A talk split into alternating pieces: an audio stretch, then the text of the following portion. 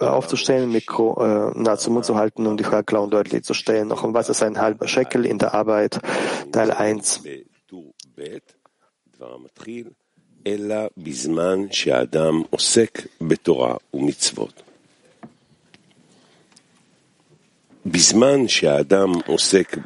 Wer sich mit Torah und Mitzvot befasst, sollte stattdessen über den Verstand glauben, dass das, was er hat, sehr wichtig ist und dass er nicht würdig ist, mehr zu haben.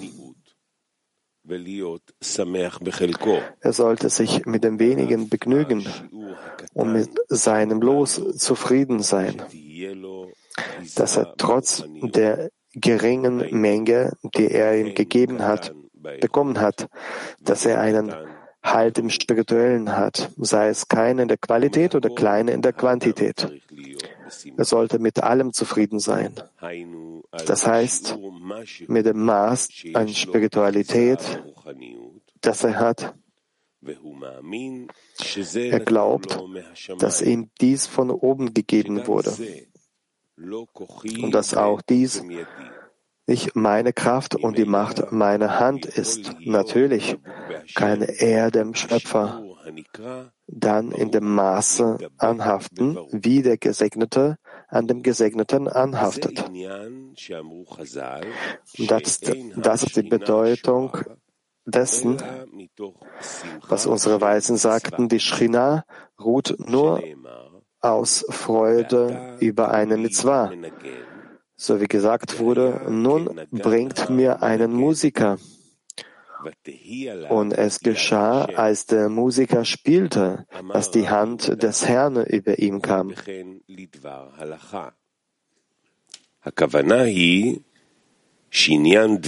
So ist mit der, den Worten des Gesetzes, das heißt, Dvekut muss eine Gleichheit der Form sein. Und daraus folgt, dass wenn der Mensch das Gefühl hat, verflucht zu sein, kein Platz für der Gut ist.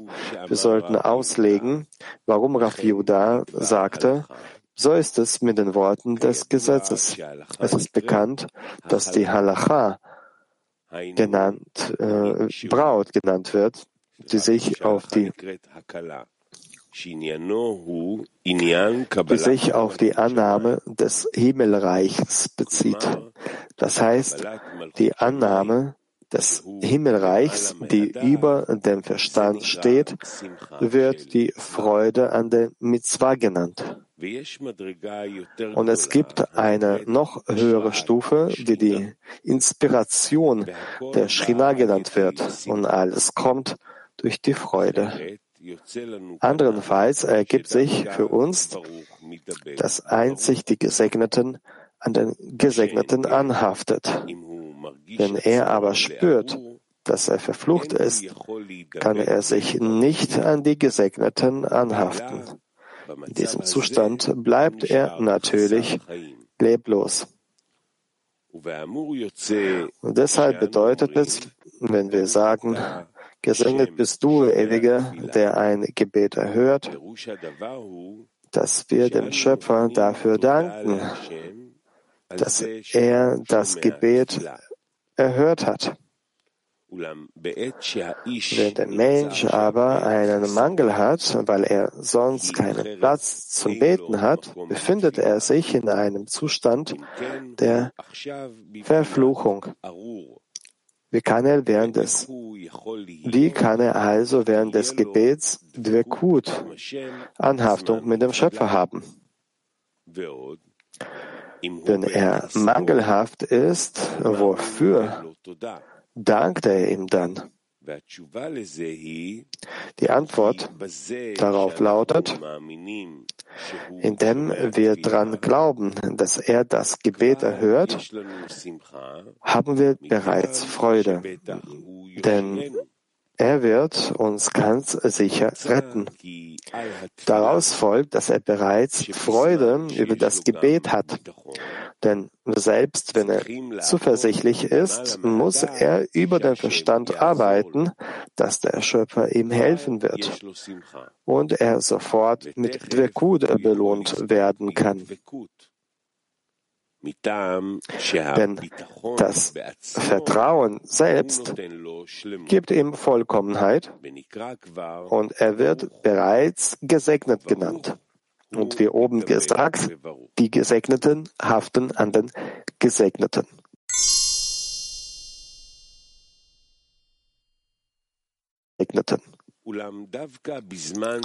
Doch gerade wenn der Mensch den Schöpfer bittet, ihm näher zu kommen, kommt der böse Trieb und lässt ihm verstehen, dass der Schöpfer sein Gebet nicht erhört.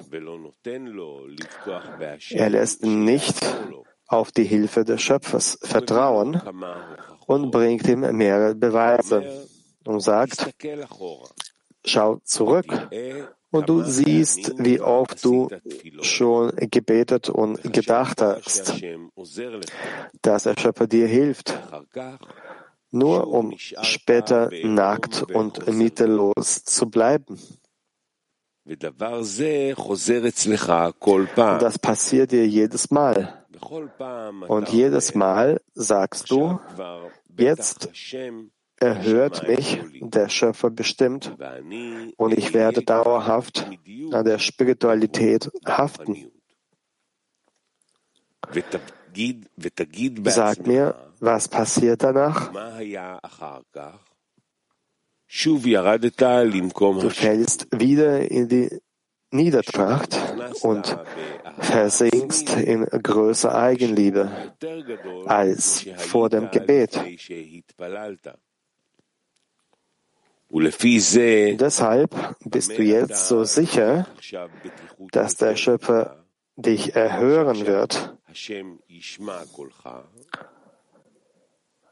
dass du dem Schöpfer schon so dankbar bist, dass du sagst, gesegnet seist du, o Ewiger, der ein Gebet erhört. Und was kann ein Mensch dem Körper antworten, wenn er ihm Beweise aus der Vergangenheit bringt, dass ein Gebet nicht erhört wurde. Auf welcher Grundlage will ein Mensch ihm sagen, dass dies nicht so ist, sondern dass ich über den Verstand glaube, dass ich jetzt sicher bin, dass der Schöpfer mein Gebet erhören wird. Die Antwort lautet, da das ganze Fundament über den Verstand gebaut ist und der Mensch diese Mitzvah befolgen muss, Deshalb bringst du mir die Beweise aus der Vergangenheit, dass mein Gebet nicht erhört wurde und es deshalb keinen Grund gibt, auf den Schöpfer und darauf zu vertrauen, dass mein Gebet dieses Mal angenommen wird, um meine Glaubenskraft zu schwächen. Aber ich sage dir, dass ich gerade jetzt sagen kann, dass ich über den Verstand hinaus glaube und vertraue, denn du bringst nur Beweise innerhalb des Verstandes. Ich danke dir sehr für die Fragen, die du mir stellst und für die Beweise, denn du gibst mir damit einen Platz, um drauf den Glauben über den Verstand aufbauen kann. Daher bin ich jetzt sehr glücklich, die Gelegenheit zu haben, das Gebot des Glaubens und des Vertrauens über den Verstand zu erfüllen. Deshalb folgt daraus, dass von demselben Ort, von dem der Körper kommt, um seine Freude, die er durch das Gebet hat, und seine Vertrauen, dass der Schöpfer sein Gebet nun erhört, zu schwächen, Der Mensch muss dabei die Kraft für den Glauben über den Verstand aufbringen. Das heißt, an die Stelle des Verstandes tritt nun die Möglichkeit, den Glauben über den Verstand zu gründen. Wenn der Verstand ihm nicht das Gegenteil bringt, wie könnte er dann sagen, dass er über den Verstand hinausgeht? Deshalb muss der Mensch immer sagen, dass er jedes Mal von oben einen Abstieg erhält, um Raum zu haben, über den Verstand zu gehen, damit der Körper auf keinen Fall den Glauben und das Vertrauen schwächen kann, das er während des Gebets hat. Wenn der Körper sich dagegen sträubt, dass er dem Schöpfer dankt und sagt, gesegnet seist du, Ewiger, der ein Gebet erhört, der Körper argumentiert, woher willst du wissen, dass der Schöpfer dein Gebet erhört, für das du ihm dankst? Der Mensch sollte nicht sagen, dass er dem Schöpfer für das dankt, was er anderen Menschen antwortet. Dafür dankt er ihm und sagt zu ihm, gepriesen seist du. Denn in der Regel spricht der Mensch über das, was er selbst erreicht hat und nicht darüber, dass er anderen dankt. Generell gesprochen, was weiß der Mensch, was im Herzen seines Freundes ist. Aber der Mensch dankt Gott für sich selbst und sagt auch dem Schöpfer Danke, dem Körper Danke dafür, was du mir mit, dafür, dass für das, was du mir mit berechtigten Ansprüchen bringst, dass ich jetzt die Gelegenheit habe, über den Verstand zu arbeiten, wie oben erwähnt. Und dies wird der, die rechte Linie, Vollkommenheit genannt. Und dies ist der Haupt, das Hauptprinzip, der der Mensch folgen sollte. Denn daraus schöpft der Mensch Leben, wie oben erwähnt. Dann befindet er sich auf der Stufe des Gesegneten. Und dies wird der Gesegnete haftet am Gesegneten. Gnade. Die Sache ist die, dass derjenige, der auf der rechten Linie wandelt, nur auf die Barmherzigkeit schaut, die der Schöpfer mit jedem tut. Und wie er selbst Barmherzigkeit vom Schöpfer empfängt. Er dankt dem Schöpfer für alles, was er an Barmherzigkeit empfangen hat und auch als Tag bezeichnet wird. Denn wenn er die Barmherzigkeit spürt, die der Schöpfer ihm erweist, freut er sich und hat etwas, wofür er dem Schöpfer danken kann. Doch wenn er auch auf dem linken Bein wandeln will, was also die Linke betrifft, haben wir gelernt, dass die Linke zurückstößt. Das heißt, wenn er sein Handeln kritisiert, wenn also etwas der Korrektur bedarf, kann er nur Ablehnung sehen wie er von der Spiritualität abgestoßen wird und alle seine Gedanken, Worte und Handlungen in Eigenliebe versenken. Er kann keine Möglichkeit sehen, sich aus, aus, aus der Herrschaft des Körpers zu befreien, der ihn mit aller Macht kontrolliert. Und sobald er beginnt zu denken, dass er sich nicht, dass, dass es sich nicht lohnt, im Zustand des Empfangens zu bleiben, kommt der Körper prompt mit stärkeren Argumenten zu ihm, als er sie gewöhnlich sagte, als er ihm nicht gehorchen, sondern um des Gebens willen arbeiten wollte. Denn jetzt ist der Körper schlauer geworden und stellt schärfere Fragen. Er fragt sich selbst, wie kommt es, dass bevor ich anfing, härter und mit größerer Anstrengung in der heiligen Arbeit zu arbeiten, der Körper nicht so schlau war. Und jetzt, wo ich begonnen habe, die heilige Arbeit zu tun, habe ich verstanden, dass die gute Seite eines Menschen schlauer und klüger sowie energischer sein sollte, denn ich habe mich mit heiliger Arbeit befasst. Nach der Regel eine Mitzvah zieht eine Mitzvah nach sich.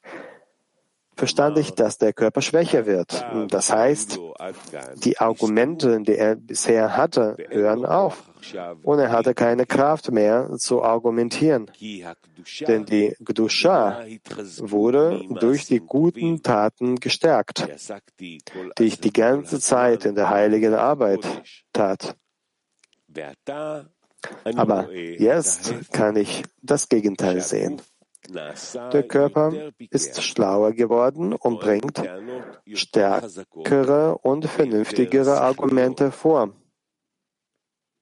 Aber was ihn am meisten verzweifelt lässt, ist, dass er sagt, es wäre besser für ihn, mit dieser Arbeit die Arbeit um des Gebens willen genannt wird, aufzuhören und wie der Rest der Menschen zu sein, ohne danach zu suchen, außergewöhnlich zu sein, das heißt, zum Normalzustand zurückzukehren. Das heißt, es reicht, wenn wir Torah und Mitzvot ohne Absichten einhalten. Und wir sind gefragt, unsere ganze Energie auf das Einhalten von Torah und Mitzvot zu verwenden, denn das ist einfacher als die Ausrichtung auf das Geben. Vor allem kann ich sehen, dass sich gewöhnliche Menschen im Vergleich zu denen, die außergewöhnlich sein wollen, sorgfältiger mit Torah und Mitzvot befassen als andere Menschen. Das verleiht ihnen Titel. Der eine wird als Gerechter bezeichnet, ein anderer als Chassid und wieder ein anderer als ein sehr wichtiger Mensch. Warum sollte er also auf dem Weg für den Schöpfer wandeln, anstatt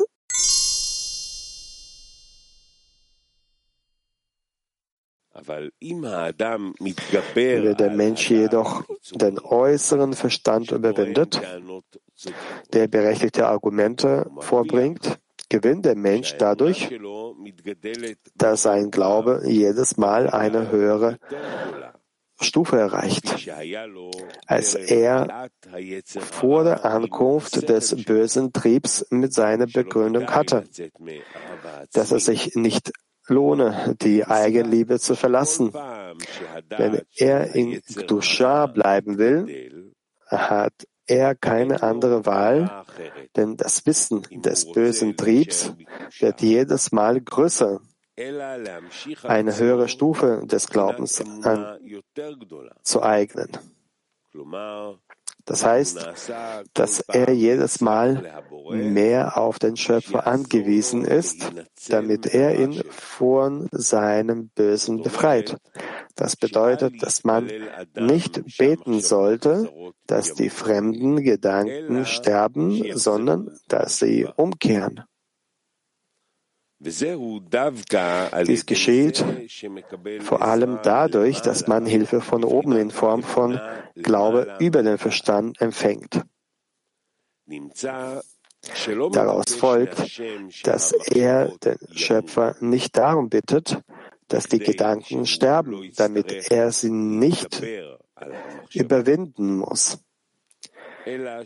Stattdessen ist er mit dem Glauben an den Schöpfer zufrieden, denn er hatte, bevor der böse Trieb mit seinen richtigen Argumenten kam und dass es ohne die Hilfe des Schöpfers nicht möglich ist, sie zu widerlegen. Das gibt ihm die Kraft, über den Verstand zu gehen.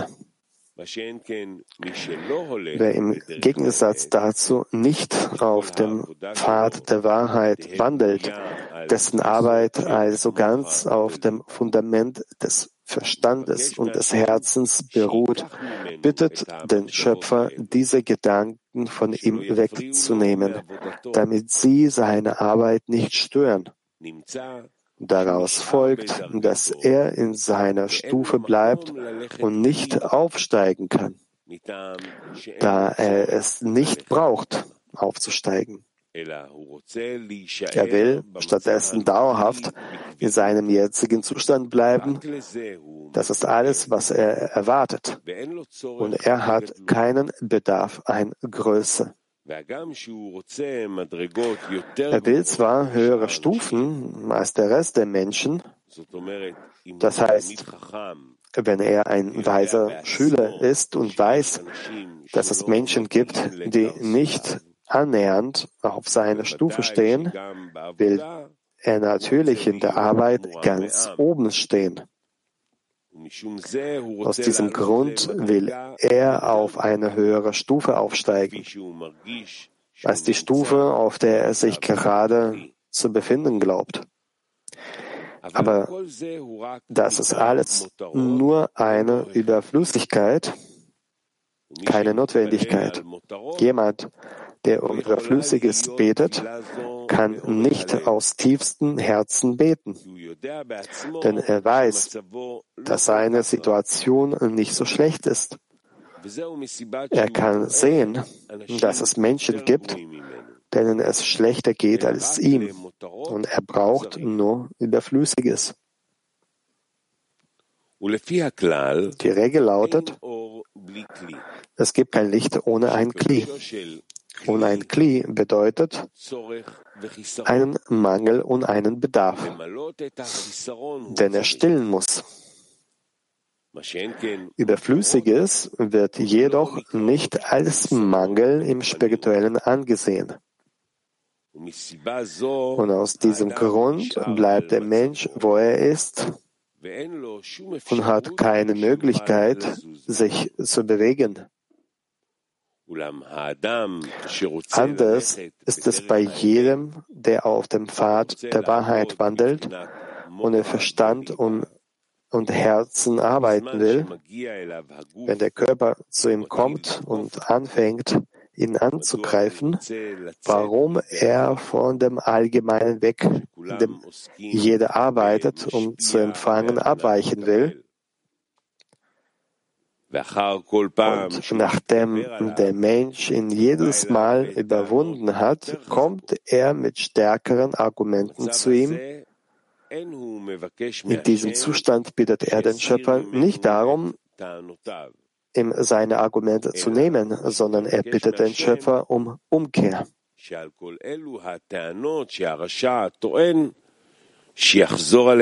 Buße für all die Argumente, die der Frevler vorbringt. Das bedeutet, dass der Schöpfer ihm die Kraft gibt, über den Verstand zu gehen. Daraus folgt, dass er den Schöpfer nicht um mehr Kraft bittet, denn er will einfach ein Jude sein, der an den Schöpfer glaubt.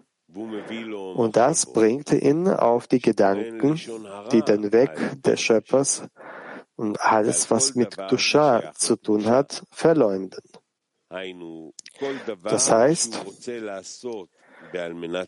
immer wenn er etwas um des Gebens willen tun will, kommen ihm sofort die Argumente der Frevler die sich über die Diener des Schöpfers lustig machen, wie es geschrieben steht, nicht uns, o oh Herr, nicht uns, sondern deinem Namen gib Ehre, denn warum sollten die Völker sagen,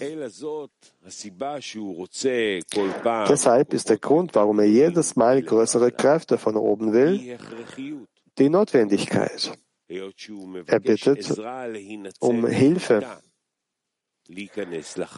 um vor dem Tod gerettet zu werden, um ins Leben zu gelangen, denn die Frebler in ihrem Leben werden Tod genannt. Und da er ihn mit seinen Argumenten in das Lager der Frebler stecken will, folgt daraus, dass er den Schöpfer nicht um Hilfe bittet, damit er ihm Luxus gibt, sondern um seine Seele bittet, damit er nicht fremderisch wird. Daraus folgt, dass ein Mensch immer einen Nutzen aus den Fragen der Fremde zieht, indem er einen Mangel hat, den Schöpfer zu bieten, die Wünsche seines Herzens zu Guten zu erfüllen, also gut und nicht böse zu sein. Ein solches Gebet nennt man ein Gebet aus tiefstem Herzen. Es wird oben sofort empfangen, da es als Gebet des Armen gilt. So wie es im heiligen Sohr über den Vers. ein Gebet für den Armen, wenn er schwach ist, geschrieben steht, in dem es heißt, dass das Gebet des Armen alle anderen Gebete verzögert, da sein Gebet vor allem anderen Gebeten empfangen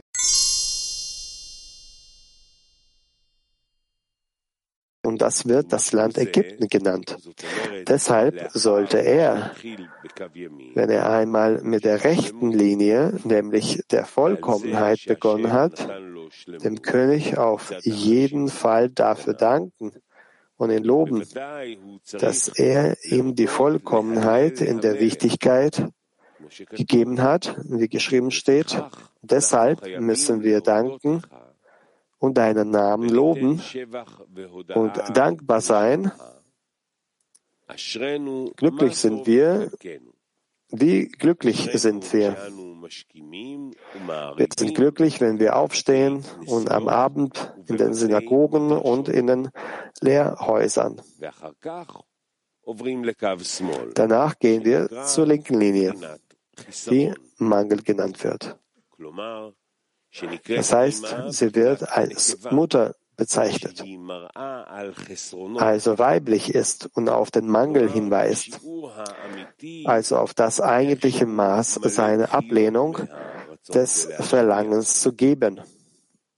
Das heißt, er kann sehen, wie jedes Mal, wenn er die Absicht zu geben in die Tat umsetzen will, der Körper ihn abstößt und er ihn nicht überwinden kann.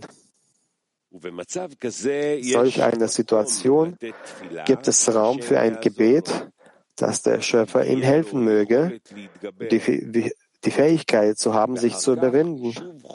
Anschließend kehrt er auf die rechte Linie zurück und sagt, dass er Vollkommenheit hat und ein großes Privileg besitzt, zumindest was das Handeln angeht. Obwohl der Dienst, den er für den König ausführt, aus einer Absicht zur Eigenliebe heraus geschieht, die Lolishma genannt wird. Dieser Dienst dennoch sehr wichtig für ihn, denn in jedem Fall dient er mit seinem Handeln dem König. Und da der König für ihn wichtig ist, kann er mit dem kleinen Halt in der Kedusha zufrieden sein. Daraus folgt, dass er durch die linke Linie nun einen Weg empfängt, um in der rechten stärker zu werden, um sich zu überwinden und zu sagen, dass er glücklich ist, dass er den kleinen Halt, den er in Dusha hat, schätzen kann. Das heißt,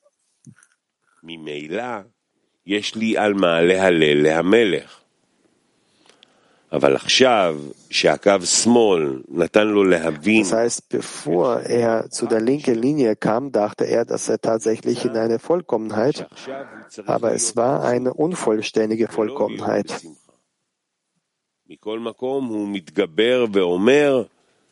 היות שהמלך הוא חשוב מאוד, אלא זאת weil der König sehr wichtig ist, deshalb ist es für mich wichtig, auch wenn ich nur einen kleinen Zugang zur Spiritualität habe.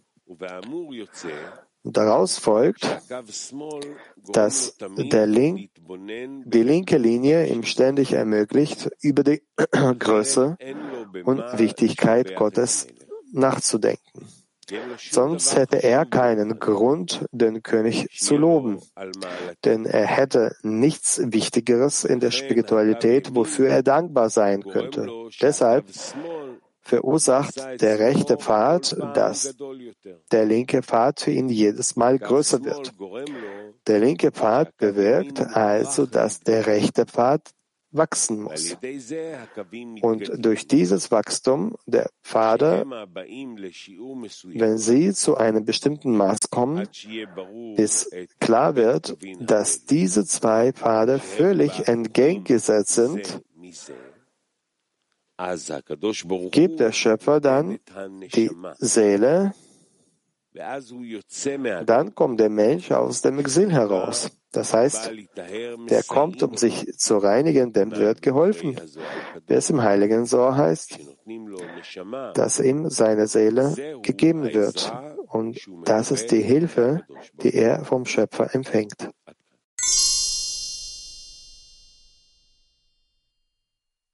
Halten der Spiritualität danken. Nochmals, was bedeutet es, dass man einen kleinen Halt in der Spiritualität hat? Und wie kann man diese kleine, kleinen Halt überwinden und in vollkommener Anhaftung in, den, in die Spiritualität sein? Dadurch, dass ich äh, so aufsteige, dass ich so den Freund betrachte, dass der Freund Anstrengungen unternimmt und gelangt zur Anhaftung mit dem Schöpfer und ich durch sein Beispiel mich auch daran anhafte und tue genauso wie er.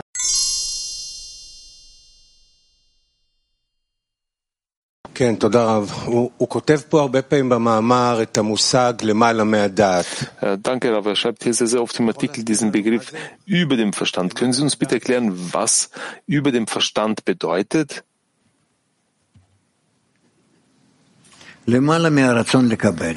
Über den Willen zu empfangen.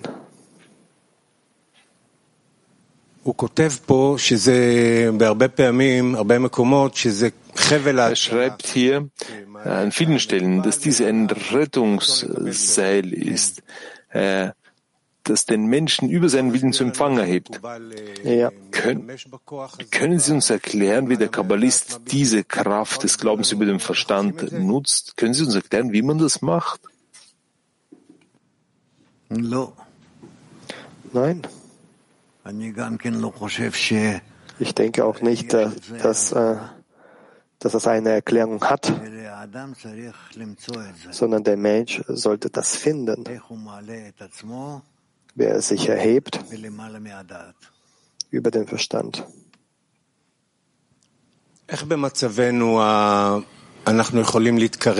Wie können wir in, unseren, in unserem Zustand uns dem Glauben über den Verstand nähern? Was ist, oder ist es vielleicht nur ein, ein Geschenk Gottes?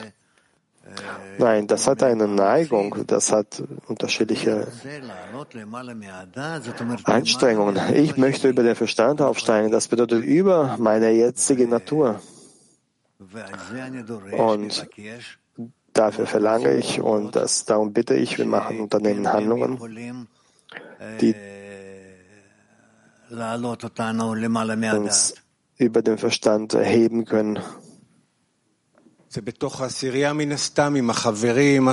Ist es äh, im Zehner mit den Freunden? Ja, ja, weil das, was ich in mir nicht spüre, aber fühle, dass es im Zehner existiert, dann Das Streben nach, nach jenen Zuständen bedeutet über den Verstand. Und wie geschieht es, dass der Mensch diese, dieses Privileg erhält?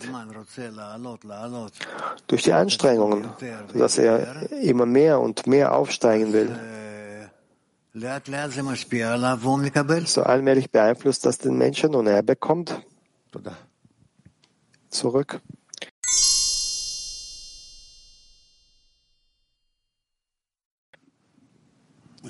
הוא כותב לגבי הטענות שהוא מבקש מהשם שיסיר את הטענות של הרשע. Er schreibt äh, bezüglich der Vorwürfe, dass ihr die Vorwürfe eines oder des Sünders entfernen soll, um zurück zur Antwort zu kommen. Wie kann man diese Gedanken zu Umkehr bringen? Was bedeutet das?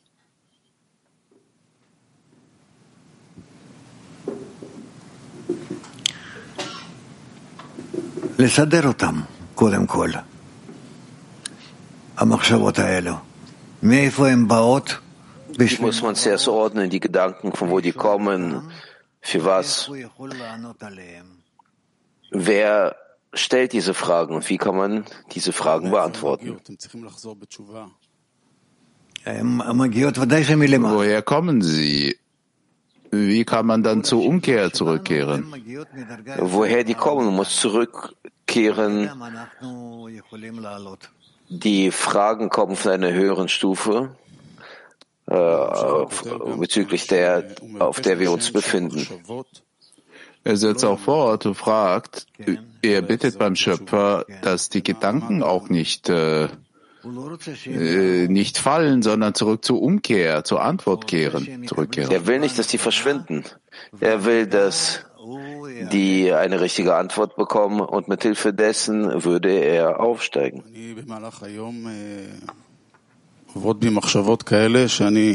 Während des Tages befinde ich mich in solchen Gedanken, wo ich nicht möchte, dass sie da wären. Und dann erinnere ich mich, dass sie müssen zur Umkehr kommen. Das heißt, sie müssen durch mich durchkommen und sie hören nicht auf. Sie machen mich einfach äh, Löcher in mir.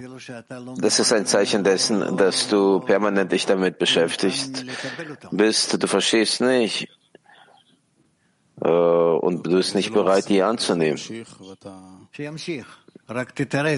Das hört gar nicht auf, das setzt sich weiter fort. Vertiefe dich mehr in diese. Geh durch die nicht durch so in so einer einfachen Form, sondern vertiefe dich in deine Fragen. Nochmal, ich, ich freue mich nicht darüber. Das geht die ganze Zeit so, hört nicht auf und ich will, dass das aufhört. Vielleicht äh, etwas anderes machen, vielleicht im Zehner, weil es gibt Dinge, die in mir viel zu viele da sind. Wenn du die verändern willst mit den Mitteln deiner Arbeit,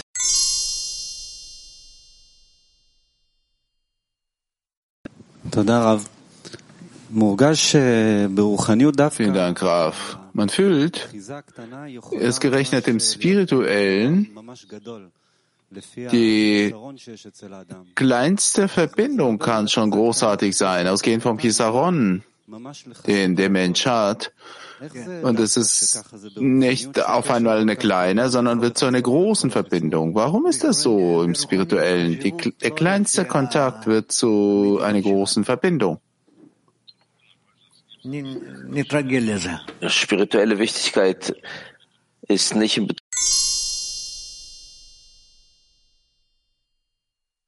Von hinten und von vorne umfasst du mich. Artikel von Baal Sulam. Von hinten und von vorne umfasst du mich. Heißt, äh,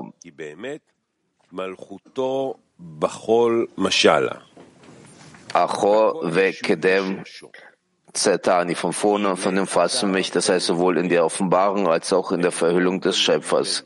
Denn wahrlich herrscht sein Königreich über allem Und alles wird zu seiner Wurzel zurückkehren, denn es gibt keinen Ort, der frei von ihm wäre. Der Unterschied besteht darin, ob in der Gegenwart oder in der Zukunft.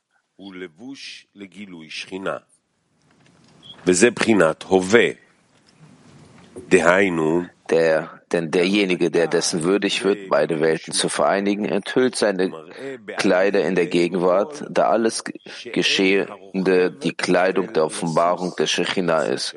Und das ist die Gegenwart. Das heißt, auch jetzt zieht er in königlicher Kleidung aus und zeigt vor allem, dass der Reiter nicht der Zusatz des Pferdes ist.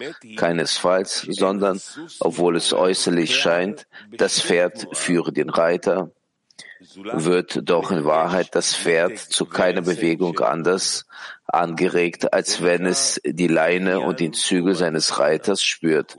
Das wird der Aufbau der Stufe der Shechinah genannt und wird als das Stadium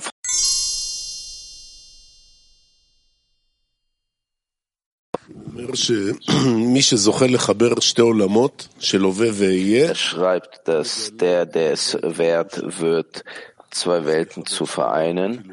Er offenbart, was heißt diese zwei Welten? Was muss man da verbinden? Welche Welten? Die miteinander verbunden sind. Vergangenheit, Zukunft, Gegenwart, alles miteinander verbunden und sie werden alle durch den, durch den Reiter gelenkt, das heißt durch den Schöpfer. Und das Pferd, das heißt die Schöpfung führt alle Befehle aus von dem Reiter. Was heißt zu verbinden, die Zukunft und die Gegenwart? Was heißt äh, das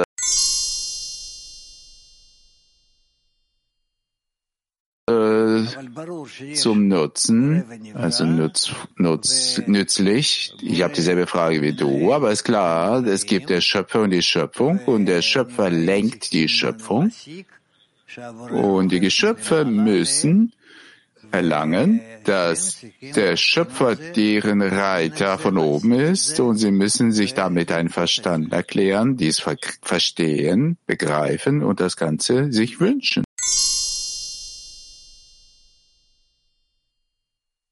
Sicht kommen. Verstanden? Ich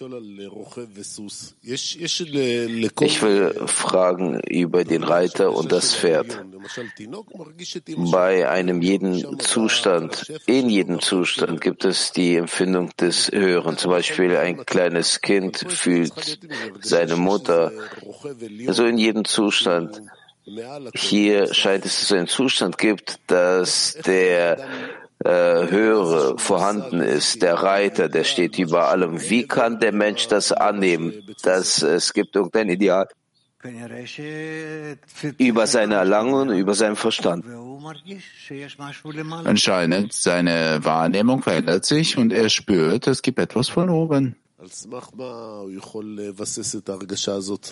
Auf äh, welcher Basis, auf welcher Grundlage, wie kann er seine Empfindung, auf was kann er diese basieren? Auf seine Empfindung. Er fühlt, er beginnt zu spüren, es gibt die höhere Kraft, die ihn lenkt, die, die ihn umdreht, bringt ihn vom Platz zum Platz, von der Seite zu Seite, von der Stufe zu Stufe.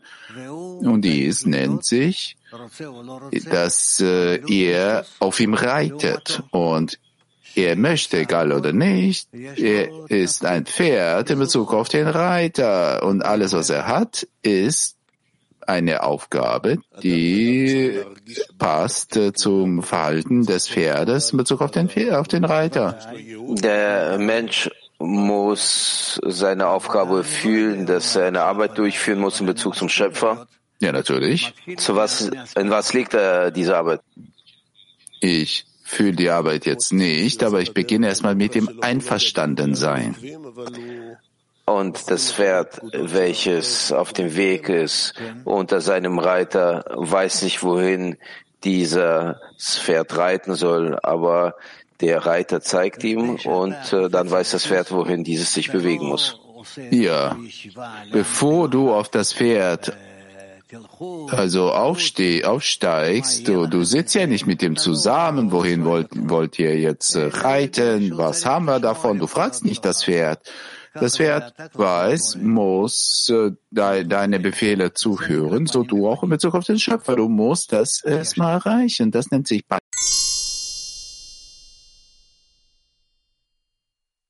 Das ist die Verbindung. Gut? Ja?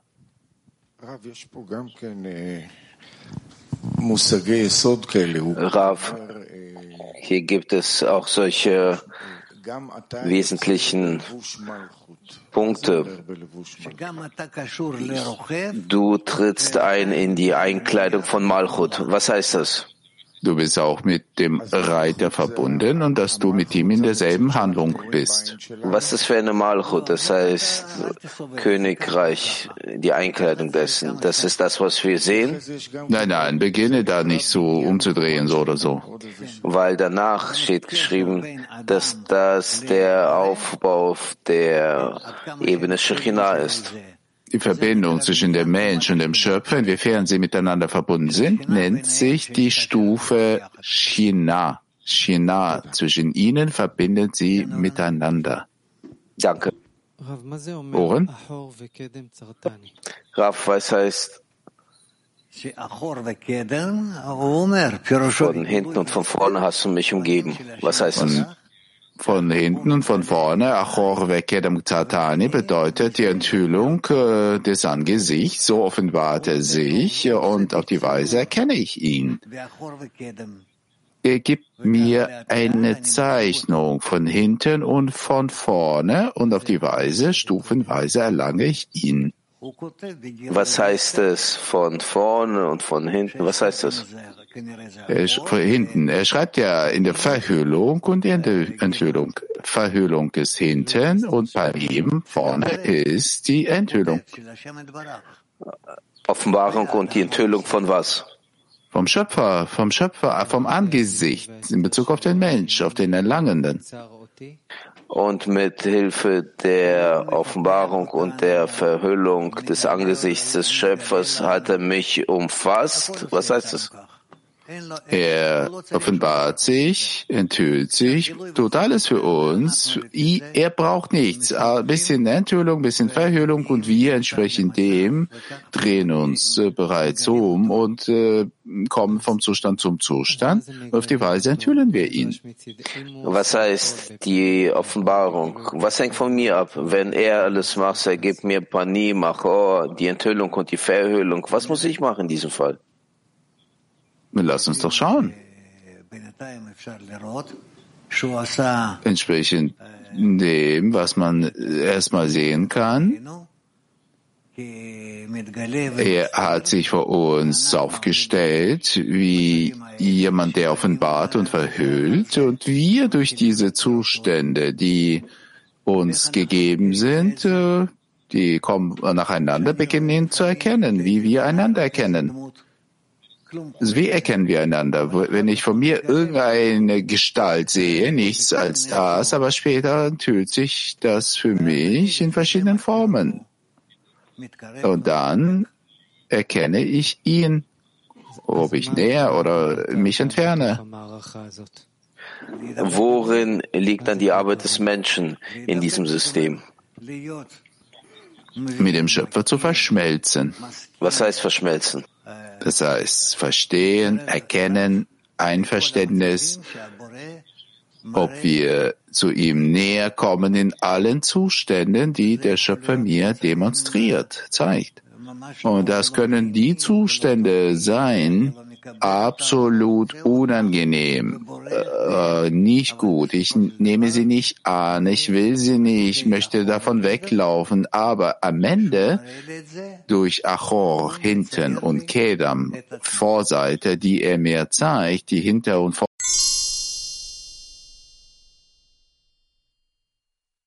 was in der Art und Weise von Chassadim ja, man kann sagen, dass man sich so verhalten muss, wenn der Mensch einverstanden ist, von vorne mit allen Handlungen des Schöpfers. Dann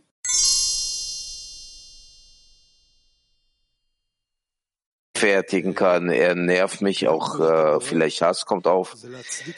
Also die Anordnung des Schöpfers realisieren, das ist über meine Empfindungen. Ist es so richtig darauf zu gucken, über meine Empfindungen?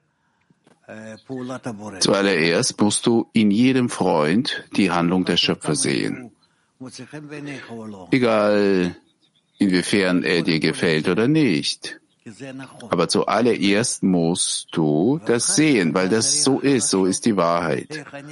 Und nachher musst du nachdenken, wie, wie kannst du diese gute Verbindung organisieren, richtige, korrekte, mit jedem Freund?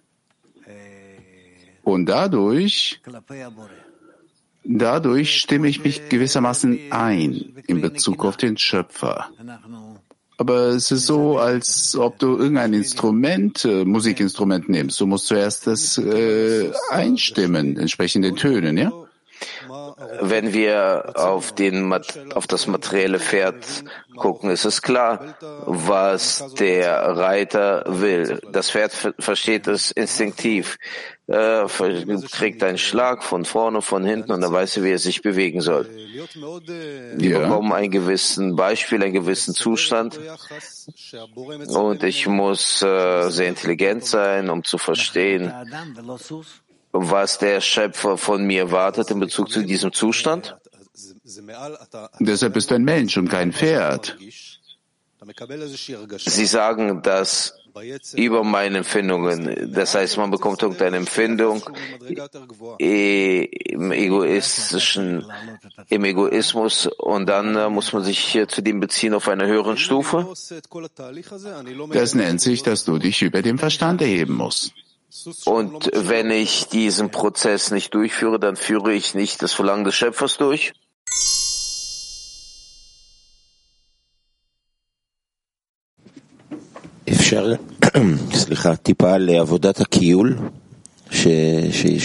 Bitte um Verzeihung. Also kann man äh, fragen bezüglich der Ausrichtung zum Schöpfer? Ja, das ist die Gruppe. Also ein Beispiel mit dem Pferd und dem Reiter, das heißt das Pferd. Zuerst der Reiter, der trainiert, und dressiert das Pferd und dann fühle ich gar nicht, äh, dass ich einen Reiter habe. Ich falle irgendwie, irgendwas passiert mit mir und dann sagt er, vielleicht ist er der Reiter, den ich nicht höre und deswegen bin ich dort, wo ich bin. Ja. Wie aus diesem Platz, aus diesem Zustand, wie kann es mich dazu führen, dass ich strebe und wünsche, den Reiter zu erkennen und nicht äh, irgendeine Medikation suche bezüglich des Problems, welches ich jetzt fühle. Zuallererst befindest du dich in der Gruppe, um dich herum gibt es Freunde. Du musst äh, versuchen, dich an sie anzuhören.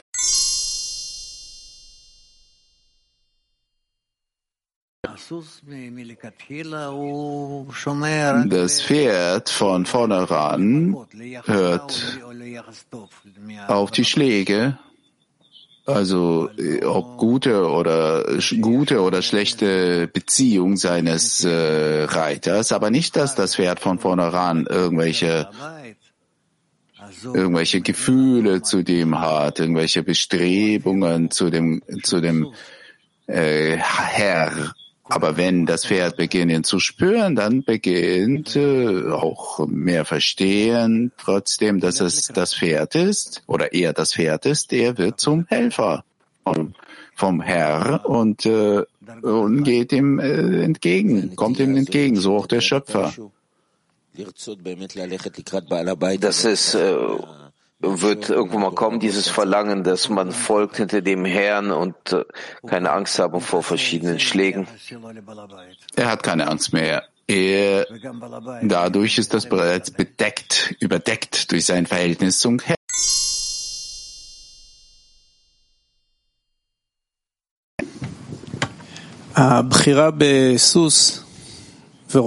die Auswahl des, zwischen dem Pferd und dem Reiter.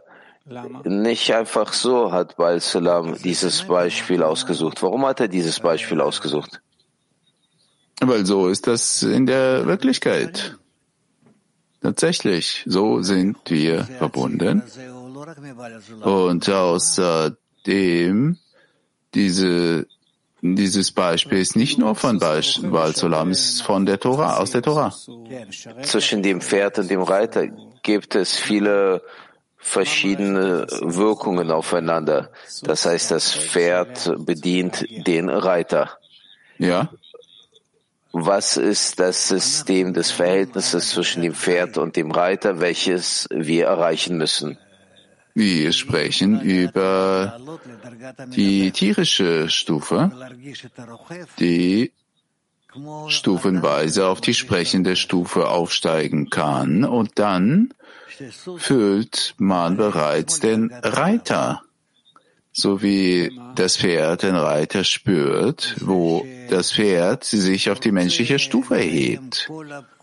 In was? Dadurch, dass es möchte alle Befehle des Reiters ausführen und auf die Weise erhebt es sich auf die Stufe des äh, Reiters, auf die Stufe der, von dem Mensch, der über ihm lenkt. Also dadurch, dass das Pferd die Befehle des Reiters durchführen will, ist das Pferd der, der den, den Reiter bedient? Ja, aber wenn er später dem dient, dann fühlt er sich nicht wie ein Diener, sondern da hat er dieselbe Rolle, dieselben Ziele. Der hat so, so wie der Reiter selbst. Er ist mit ihm äh, quasi gewissermaßen überein. Also es ist doch so, alles kehren zurück zur Wurzel, weil sein Königreich ist, in dem alles kehrt sich zurück in der Zukunft und in der Gegenwart. Das heißt, es gibt keinen Platz, welcher von ihm frei ist. Dass der Schöpfer an jeder Stelle ist, überall, und man muss seine Befehle erfüllen, ausführen in der Schöpfung.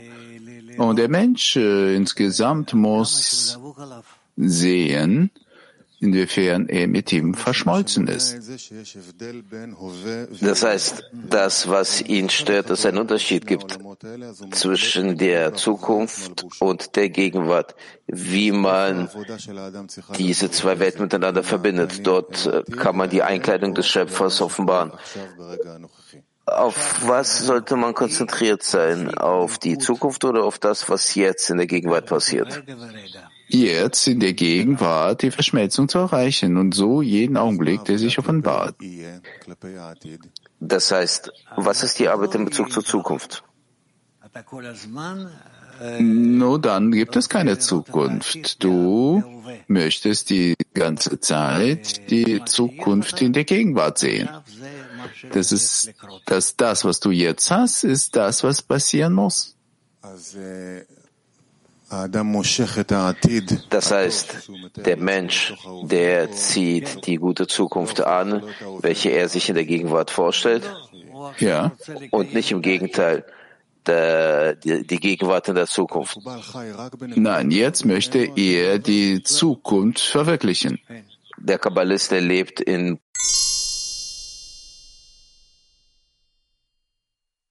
der hat keine echte Gegenwart. Nein, hatte sie nicht. Es steht geschrieben, dass der Mensch, der wird geboren.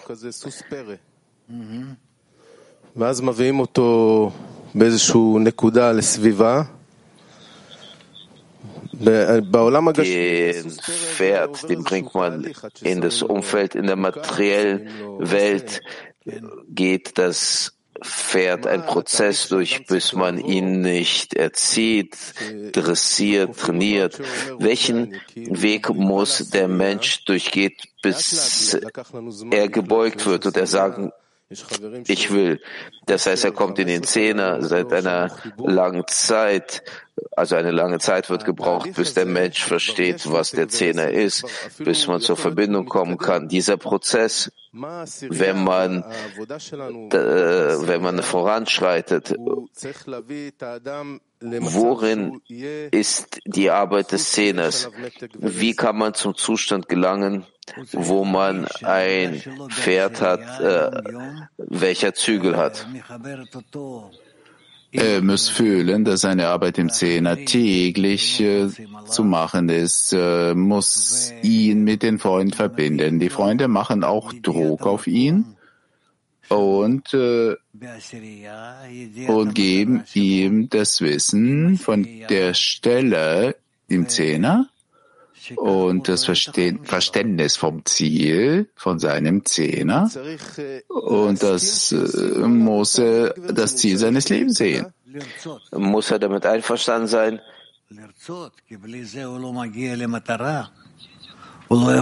Er muss das wollen, wollen, ansonsten kommt er nicht zum Ziel. Er wird nicht den Reiter spüren können. Verstehst du?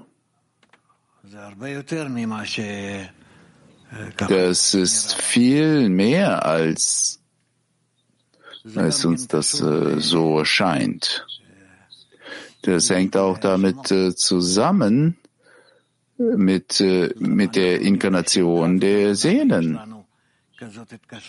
Warum ausgerechnet so treffen wir uns? Warum solche Verbindungen haben wir miteinander? Warum organisierte der Schöpfer das? Warum? Wozu? Es ist nicht einfach.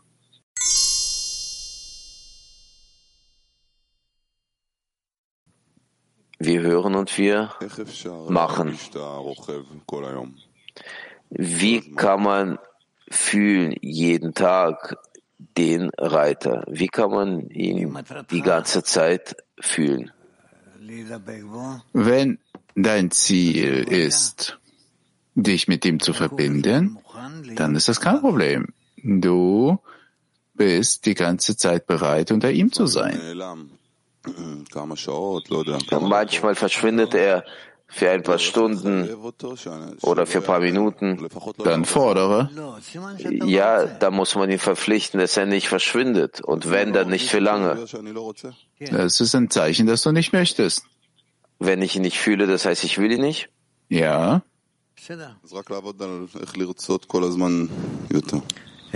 Das heißt, zu arbeiten bezüglich dessen, dass ich ihn die ganze Zeit wünsche.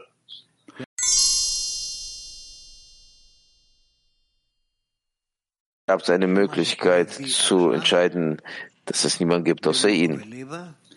Dass das, was mit mir jetzt passiert, im Verstand, im Herzen, all das kommt zu mir von oben vom Schöpfer. Das verstehe ich schon, aber die Möglichkeit zu entscheiden, diesen Punkt zu entscheiden, ja? Von was hängt es ab? Wie kann der Mensch sich in diesem Zustand befinden? Der, der hängt ab von der Arbeit des Menschen, wiefern er sich organisiert, dass er verbunden ist durch die Freunde, durch verschiedene gemeinsame Handlungen, inwiefern er wünscht sich, in dem Dienst der Freunde zu sein. Bezüglich dessen, dass er den Freund bedient, dadurch kann er dann entscheiden und festlegen, dass es niemand gibt außer ihn? Ja, dass dies auf ihn so ein,